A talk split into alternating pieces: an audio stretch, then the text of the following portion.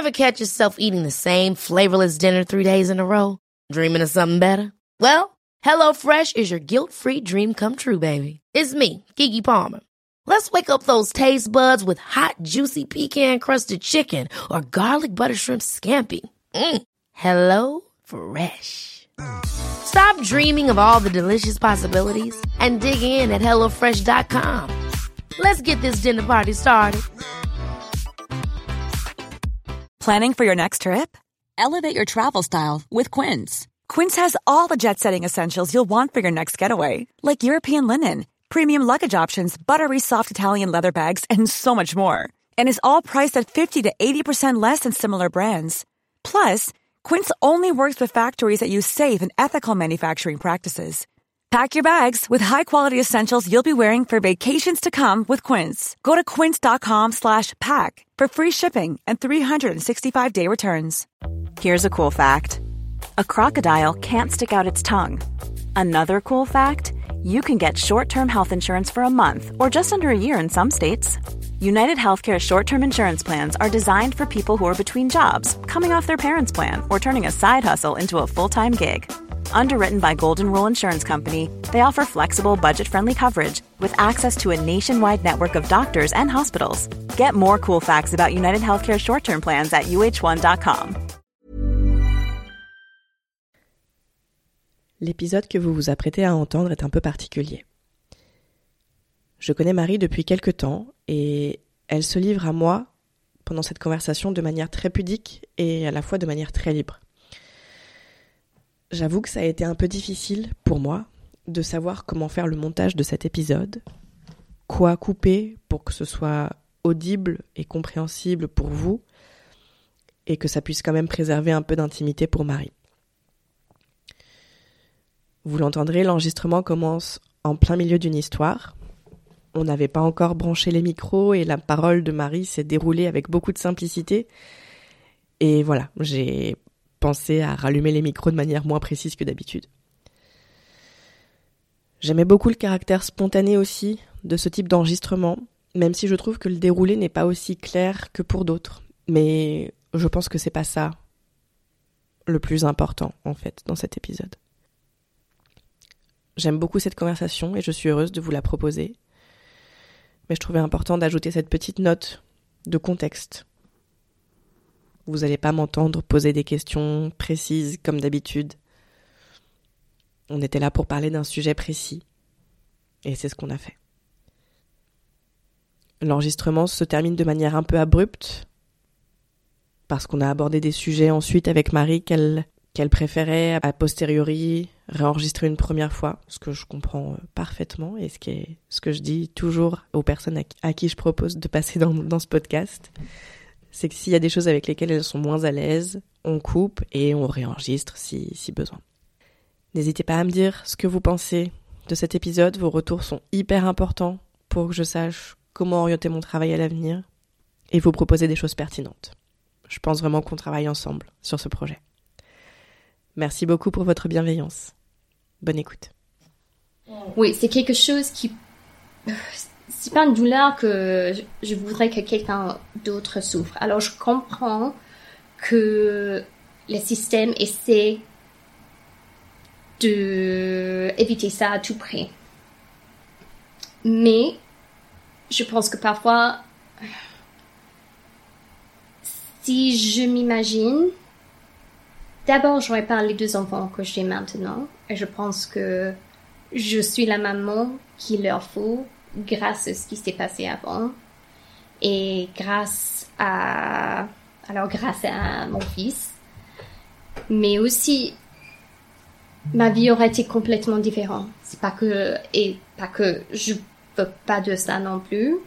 Mais, je sais que ce que j'aurais eu était un enfant qui lui, il aurait été déjà très petit. Il aurait eu besoin de chirurgie euh, dès la naissance. Si ça avait réussi, on ne sait pas. Euh, il aurait forcément besoin de plus de, beaucoup de temps euh, dans, dans un hôpital très très longtemps parce qu'il était hyper petit. Après, tu sais pas comment tu sais comment pas comment ta vie aurait évolué et je pense que la réticence que j'avais l'instinct que j'avais de ne pas aller à l'hôpital euh, les semaines avant quand je il y avait un inquiet au fond de moi mais mon instinct était vraiment je veux pas aller je veux pas aller jusqu'au dernier moment où je me suis dit non, il faut aller maintenant. Et quand je me suis dit il faut aller, je pense que il est mort très peu avant. Parce qu'il bougeait un petit peu et après il s'est arrêté. C'était à ce moment-là, il y avait un, juste un dernier mouvement plus grand que les autres. Et après, après ça, je me suis dit non, je, je dois y aller maintenant.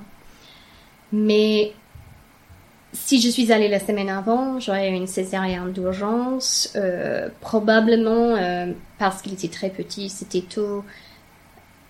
Peut-être une césarienne, euh, euh, pas une C-section, mais un T-section où euh, c'est c'est un plus grand euh, incision.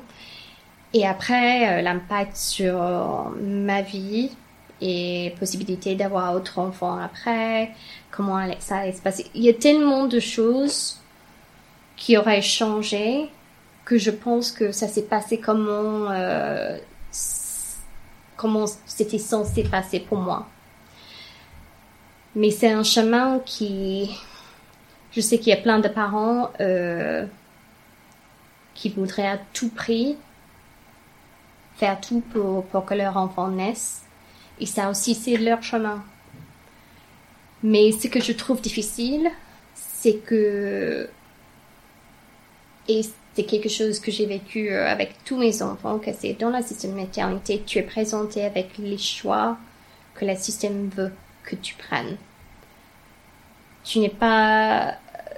Il y a des trucs que, que j'aurais voulu faire différemment parce que j'avais pas pensé à ce moment-là. Et moi, j'étais une sage-femme, je connaissais euh, comment ça allait se passer, euh, qu'est-ce que j'aurais pu faire, mais j'avais une copine qui est venue me voir. Euh, juste après la naissance, elle dit Viens, je t'ai apporté le médicament pour supprimer le lait. je dis Oh non, je veux pas cette, ces trucs-là. Non, non, merci. Euh, elle dit Oh d'accord, pas de problème.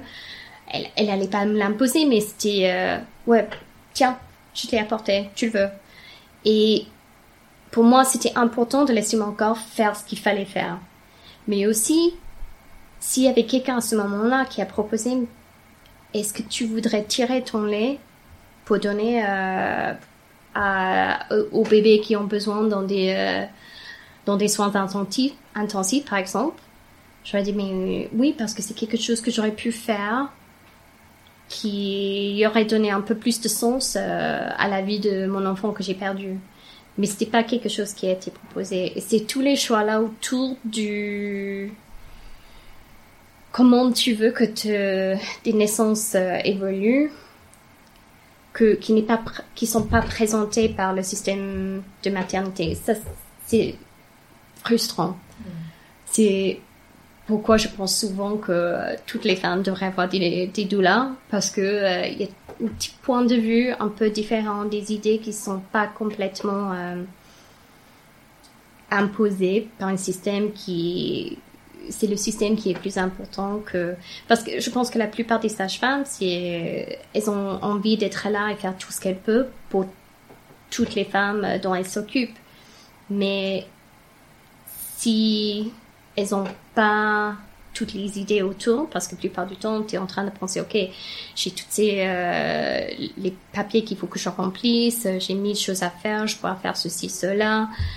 Et tout le temps que tu fais en train de enregistrer des choses pour que derrière, s'il y a un procès légal, c'est le temps que tu aurais pu passer à, à vraiment s'occuper d'une femme et leur, lui donner des choix.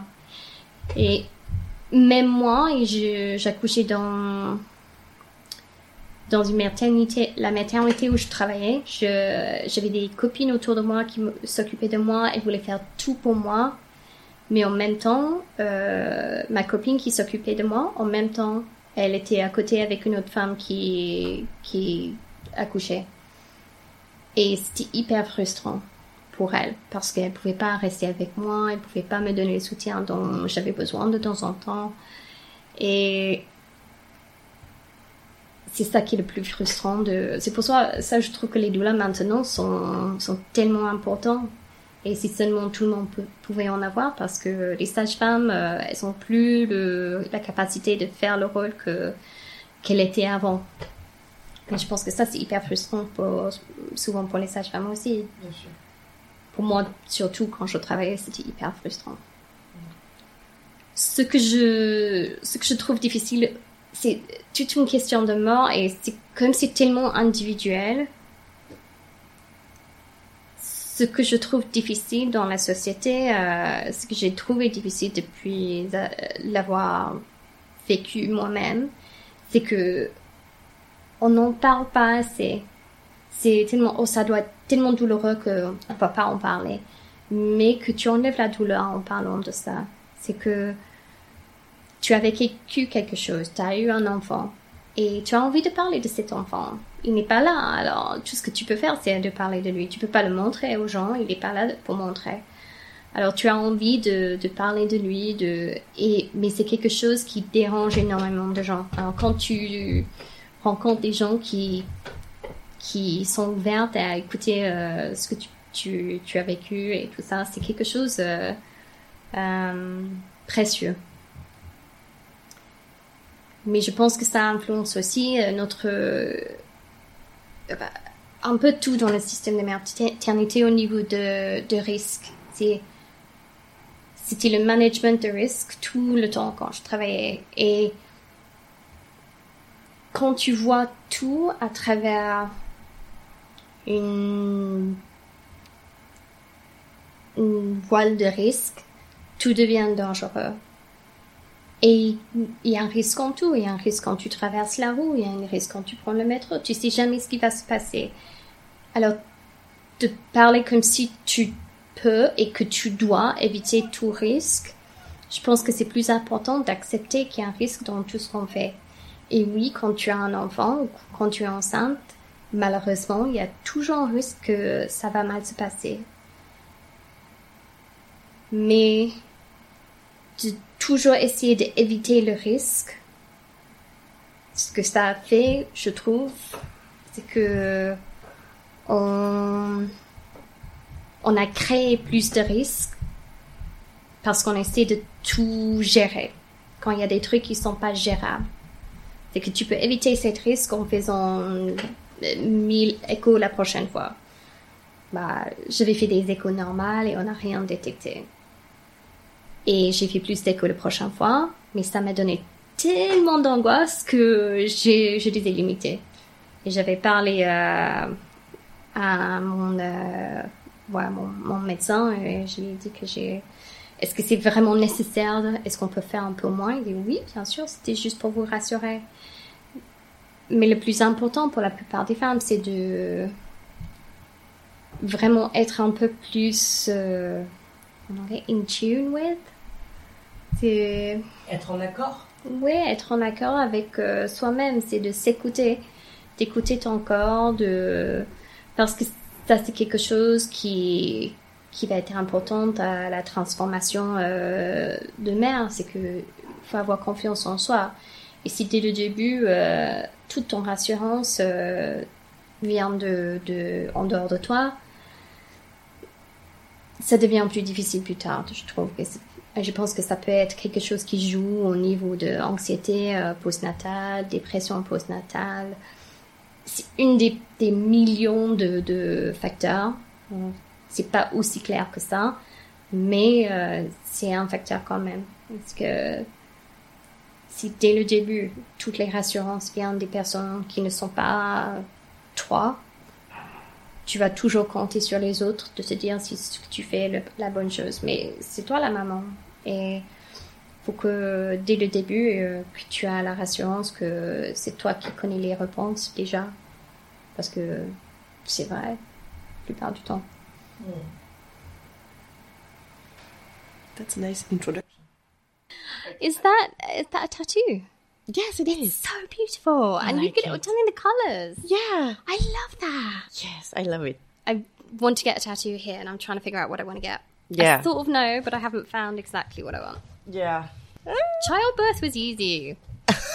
Tattoo, I don't know. I mean, it's, it's easy. It wasn't easy, but it wasn't the hardest thing I've ever done. Oh. C'était quoi la chose la plus difficile que t'as fait dans ta vie alors? Oh, je pense que je suis en train de le vivre parce que euh, c'est hyper frustrant de ne pas pouvoir agir, euh, d'être euh, coincé. euh, en- ouais, ce que je suis en train de faire maintenant, c'est de m'échapper de la situation de la, dans laquelle je me trouve. Entre, tu veux dire ta, ta situation maritale, tes Oui. enfants? Ouais. Oui, naviguer ça, convaincre un- une personne qui pense qu'il est, qui va très bien, qu'il est en fait assez malade, et euh, convaincre sa famille, euh, qui ne marche pas trop aussi. Je pense un peu plus qu'ils n'ont pas envie de l'entendre. Mm. Ce que je comprends aussi, c'est quand Mm. même, ouais.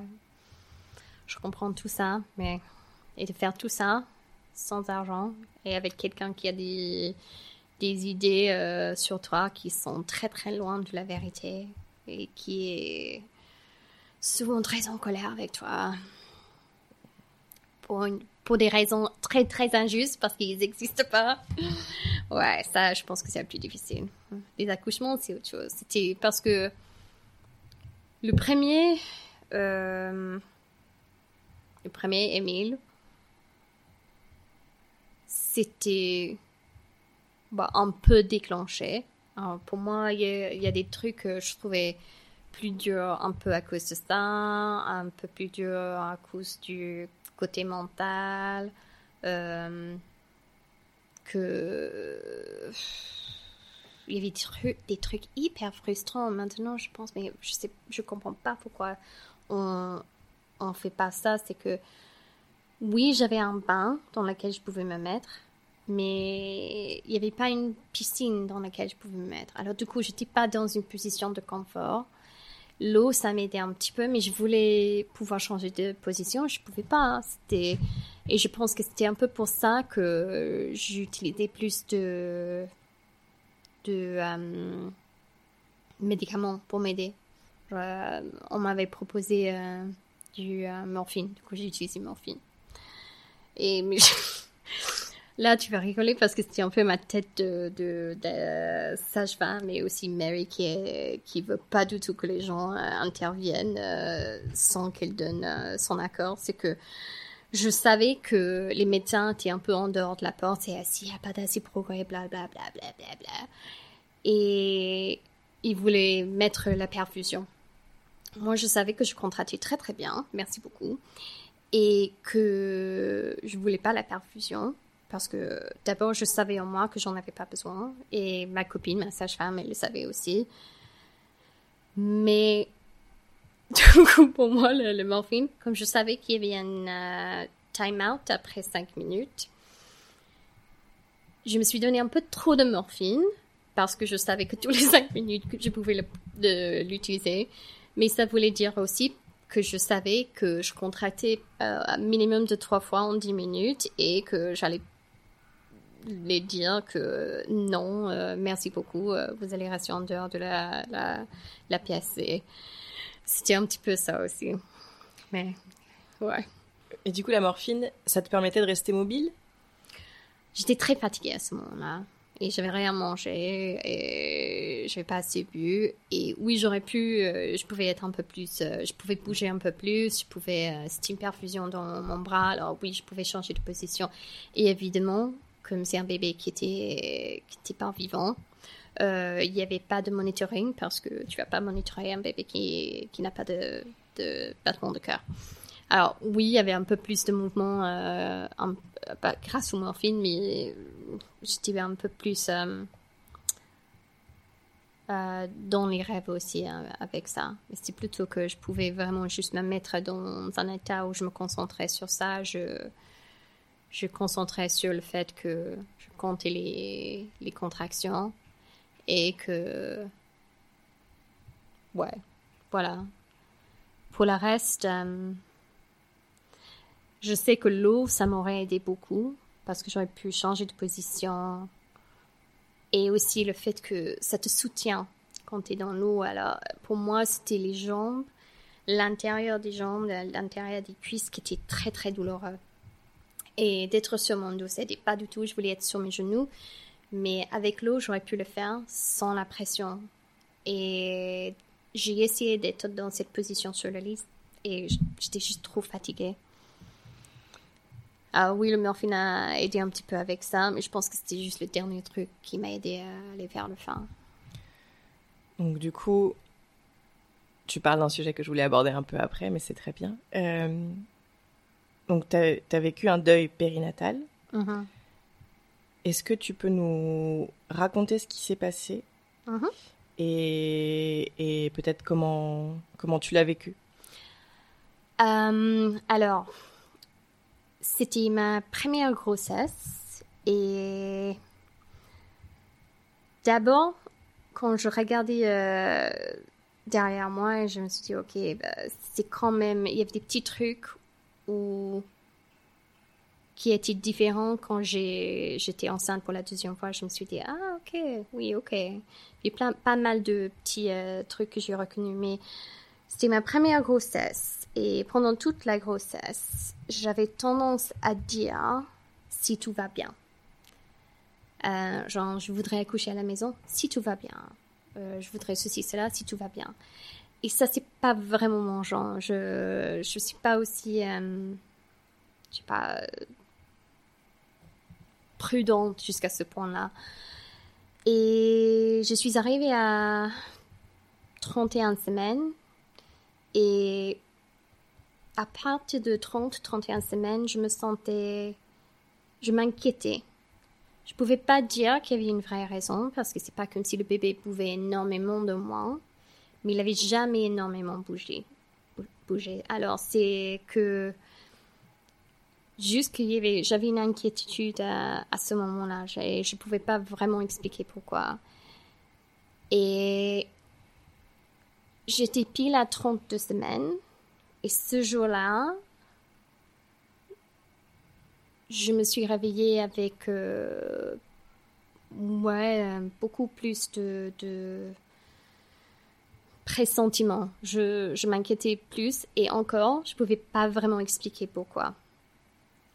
Pendant toute la grossesse, euh, tout allait bien avec les échos. Il n'y avait pas de raison euh, pour s'inquiéter tout était normal, tension a été normale, tout a été complètement euh, normal. Mais j'ai juste été hyper, hyper fatiguée, plus que j'aurais pensé. Mais ça, euh, comme c'était la première grossesse, je me suis dit, mais peut-être c'est juste comme ça que je vis les grossesses, on ne sait jamais. Puis arrive à 32 semaines pile, et c'était le jour du mariage d'une de mes copines, j'étais censée y aller. Je me suis dit, ok, on va voir si euh, si je m'inquiète encore dans une heure, peut-être on n'y va pas, on ira à l'hôpital. Et j'avais un Doppler à la maison, du coup j'ai j'ai dit ok, je vais écouter le cœur du bébé un petit peu. Et c'était pas hyper long, mais c'était plus long que d'habitude. En général, il était vers le 140 et lui, il était à 120. Et après, j'ai eu des petits mouvements et puis un plus grand mouvement. Et tout un coup après ça, je me suis dit non, il faut que j'aille à l'hôpital. Et avant ça, je voulais pas du tout. Euh, je voulais vraiment pas y aller. Euh, et en général, j'ai évité l'hôpital. Comme j'avais dit, j'avais prévu d'accoucher à la maison si tout allait bien. Et on est allé à l'hôpital et on a fait un. Euh, on n'a pas trouvé le cœur du bébé. J'avais vu une copine, j'ai dit, ok, je m'inquiète, je sais pas, mais je m'inquiète. Elle n'a pas trouvé le cœur du bébé. Dit, ok, on va aller trouver le, euh, la Chine, on va faire un écho. ils ont fait venir les médecins et ils ont vu qu'il y avait plus de battements du cœur. Et à ce moment-là, moi, quand il y a des trucs qui sont super, j'ai une tendance à ne pas réagir sur le coup si je suis pas entourée par des gens en qui, euh, avec qui je me sens en sécurité.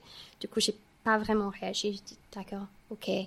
Et on nous a mis dans une autre pièce et, euh, et comme je connaissais déjà comment ça se ça s'évolue au niveau de qu'est-ce qui se passe quand un bébé est mort dans le ventre, euh, c'était plutôt pour expliquer à mon mari. Et on avait commencé un peu le, le déclenchement euh, où on donnait un médicament et après tu rentres à la maison, tu reviens 24 heures plus tard si rien s'est passé. Et puis, je suis rentrée à la maison. J'avais appelé ma mère de l'hôpital et euh, elle a appelé mes soeurs et elle a. Euh, elle était en Irlande et euh, ils ont pris un ferry pour revenir.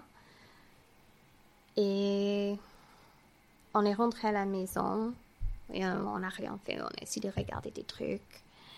Et j'avais pas faim, j'ai pas mangé, on s'est couché euh, en préparation pour le lendemain. Et puis je me suis couchée, j'avais des petites euh, pressions, genre des avant-contractions. Et puis je me suis réveillée le matin et euh, j'avais beaucoup de pression tout d'un coup et j'avais perdu mes os. Et il y avait énormément d'eau. Alors après, je me suis dit que je pense qu'il y avait probablement une polyhydramnios. Mm Je connais l'anglais. Mhm. Et, mais euh, évidemment, avant, rien n'a été détecté. Et je suis rentrée à l'hôpital. J'avais choisi euh, qui je voulais euh, s'occuper de moi la, la, veille. Du coup, j'avais appelé l'hôpital le matin. Elle est venue me chercher en bas. Elle m'a accueillie dans la, dans, dans la pièce. Et ça a juste euh, continué. Puis j'ai accouché le soir, euh, tout après-midi à 17h. Et euh, on a un petit garçon.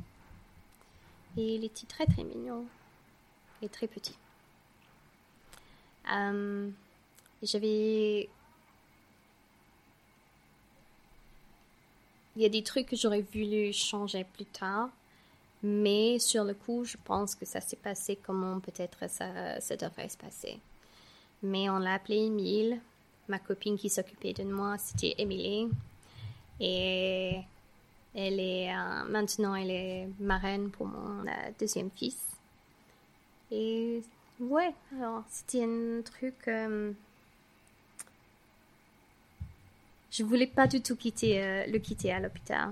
Je voulais le garder avec moi des trucs que, j'aurais changé, je crois, c'est que mon mari, à ce moment-là, lui, il avait compris qu'il fallait mettre le bébé ailleurs. Et moi, je voulais garder le bébé avec moi. Et si j'avais eu un peu moins de morphine, je pense que j'aurais pu lui dire non, il reste, il faut qu'il reste avec moi. Mais je pense qu'entre le fait que je voulais l'aider autant que je pouvais, parce que lui aussi souffrait évidemment, et que j'avais pas la force à ce moment-là. J'ai accepté que le bébé soit dans la chambre à côté. Et euh, je suis allée le revoir plusieurs fois, mais j'aurais préféré le garder avec nous. Ça, c'est plus grand chose que j'aurais changé, je crois. Mais des trucs comme ça, c'est c'est difficile à savoir avant l'événement.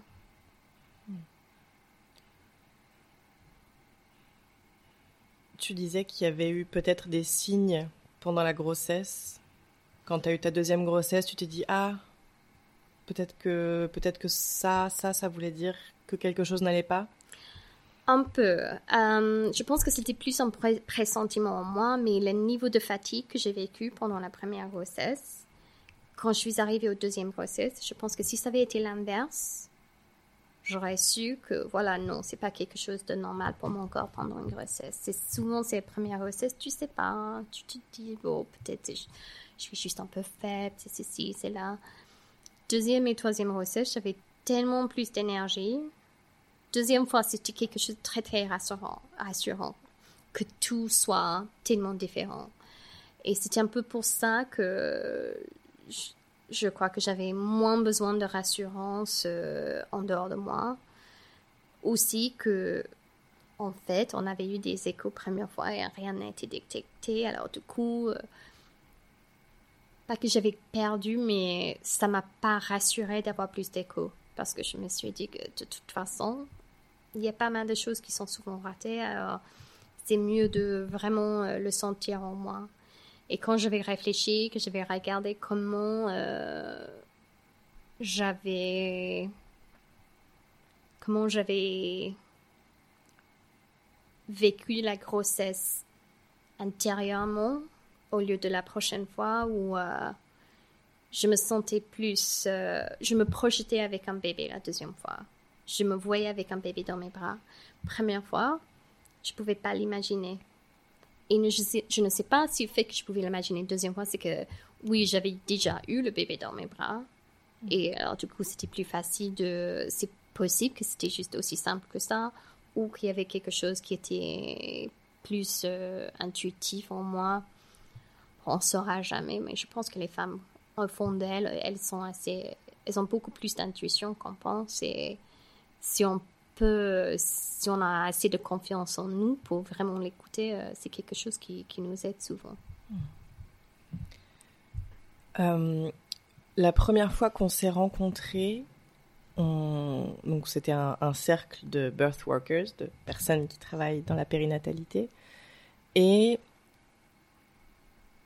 j'avais soulevé le sujet de la responsabilité des parents euh, en cas de, de, problème, en cas de, par exemple, mort du fœtus, euh, et de cette euh, déresponsabilisation en fait, parce que aujourd'hui, c'est le système qui cherche à tout prendre en essayant ben, voilà, de, de, de, sauver tous les bébés en mettant des protocoles absolument partout, pour tout et pour rien. et les protocoles qui sont faits, donc voilà, pour s'assurer, je mets plein de guillemets, que l'enfant dans le ventre vive. aussi pour s'assurer que en cas de problème ou de décès, euh, les parents ne puissent pas se retourner contre l'hôpital, ah. contre la structure hospitalière. Mais donc tout ça, ce sont quand même des, les mêmes chaînons d'une déresponsabilisation. C'est-à-dire qu'aujourd'hui, les parents ne sont...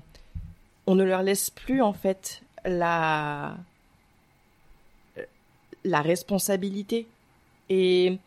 Mais c'est pas tant qu'on leur laisse pas, c'est vraiment qu'on leur prend, je trouve. On, ne, on ne laisse plus aux parents ben, la possibilité de vivre les choses autrement. Et donc, et donc, quand on a eu cette conversation, moi, je ne, je n'ai absolument pas d'avis sur, sur, sur ça, sur est-ce que, est-ce que euh, toutes les femmes devraient avoir euh, zéro suivi parce que de toute façon, euh, ce qui doit arriver arrivera, ou est-ce que toutes les femmes devraient avoir un suivi 100% tout le temps, tout le temps, comme ça on est sûr de voilà. moi, je pense un peu comme tu disais tout à l'heure, il faut absolument qu'il y ait un suivi individualisé et que les, bah, les personnes qui, qui, veulent être rassurées et qui, et qui, qui ressentent le besoin d'avoir un accompagnement supplémentaire puissent l'avoir et les personnes qui n'en veulent pas puissent également euh, euh, endosser la responsabilité. Euh, oui, je, par exemple, je, je, je, choisis de dépasser les 42 SA, de laisser mon bébé naître en son temps, parce que je sais que c'est bon pour lui, par exemple. Mais j'ai l'impression que tout ça, c'est complètement intriqué. Et donc, quand on avait eu cette conversation, c'est là que tu avais soulevé, que tu avais amené ton histoire, et que tu m'avais expliqué que, typiquement, tu préférais avoir vécu ton histoire, mhm. avoir vécu ce deuil, plutôt que avoir subi des traumatismes par le, le par le, le, le, système, la structure qui t'aurait imposé, euh, que sais-je, euh, peut-être euh, peut-être plus d'invasivité, plus de, plus de, peut-être finir en césarienne, peut-être des choses comme ça, et que tu préférais avoir vécu ce que, avoir vécu ton expérience à toi qui, qui était traumatique, mais transformatif aussi. Et, peut-être d'un côté positif. Oui, beaucoup plus naturel. Et pour moi, j'ai tellement de pensées qui, qui sont contradictoires là-dessus parce que il y a quand même le côté où psychologiquement, tu auras toute cette pensée où tu te dis, mais t'as pas été une bonne mère parce que euh, tu, tu laissais ton, ton enfant mourir parce que tu n'es pas allé à l'hôpital euh, assez tôt. Il y a toujours ce côté-là. Mais en même temps, il y a tellement de complications parce que c'est pas pour dire que je voulais pas avoir l'enfant parce qu'il aurait eu des problèmes de santé après.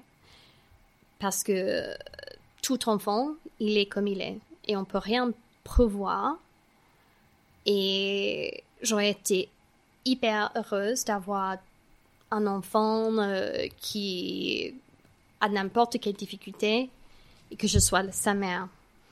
Mais ce qui m'a rassurée un petit peu, ou ce qui m'a aidé à, à l'accepter, c'était que ce que je savais, que c'est qu'il aurait souffert si je suis allée à l'hôpital euh, une semaine plus tôt.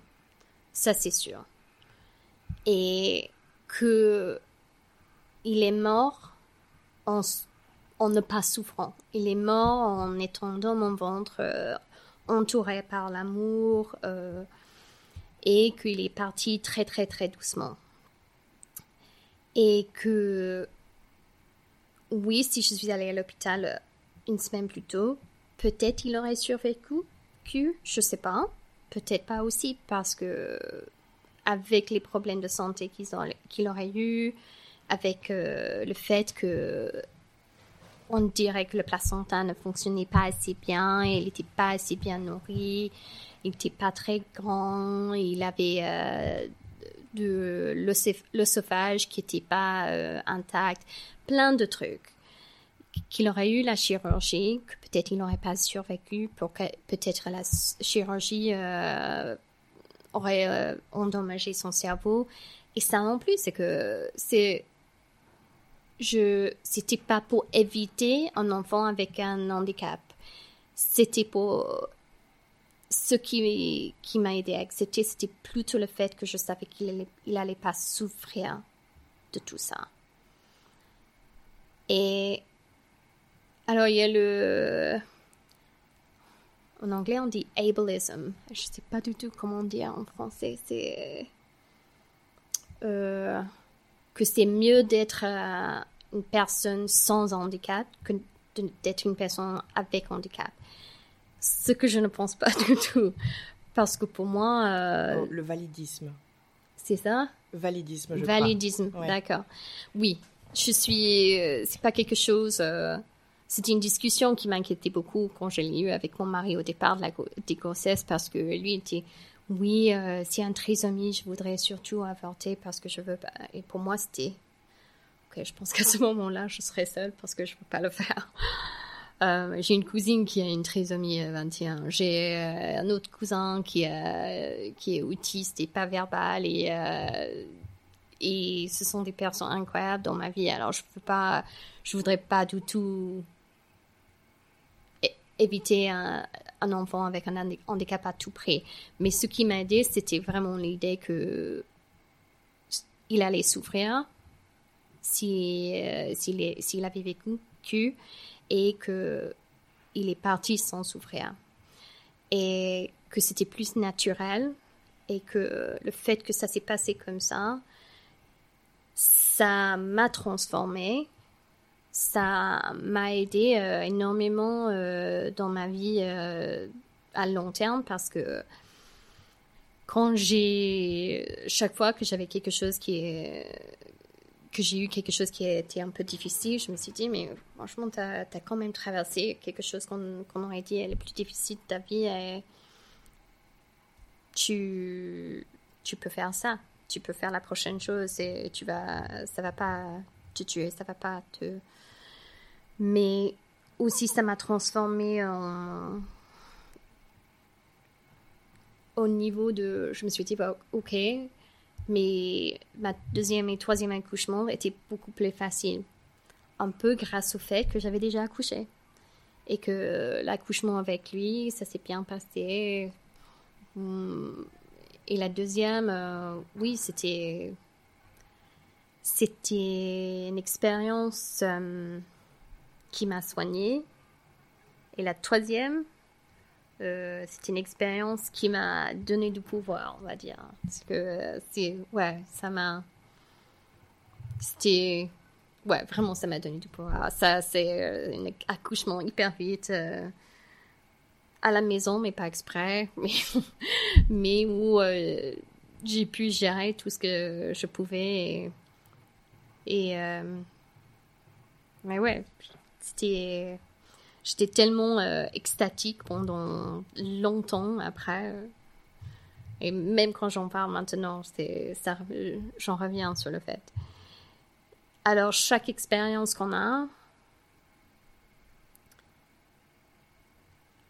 c'est c'est pas pour dire que perdre un enfant, ça n'a pas été hyper douloureux et que ça a pris longtemps à traverser mais que j'aurais rien changé du monde de ça. Je pense que ça s'est passé comme ça parce que euh, c'était censé passer comme ça.